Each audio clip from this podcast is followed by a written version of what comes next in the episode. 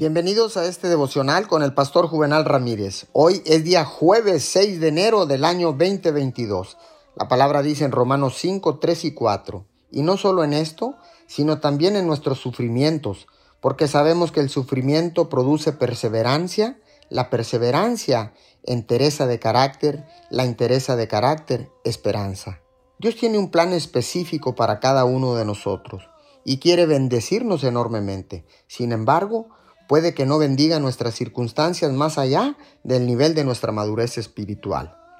Yo no sé por lo que usted haya estado orando por tanto tiempo, pero sí le puedo asegurar que Dios no nos dará algo que nos pudiera lesionar, porque Él sería incapaz de darnos algo que nos pueda lastimar. Puede sonar extraño, pero ahora estoy agradecido por los tiempos difíciles cuando tuve que esperar el tiempo de Dios. Todo ello me ayudó a posicionarme donde estoy ahora. Cuando sienta que las cosas no suceden de la manera que desea, cuando lo quiere, le animo a confiar en el momento perfecto de Dios. Él sabe lo que usted puede manejar y siempre tiene su mejor interés en su mente.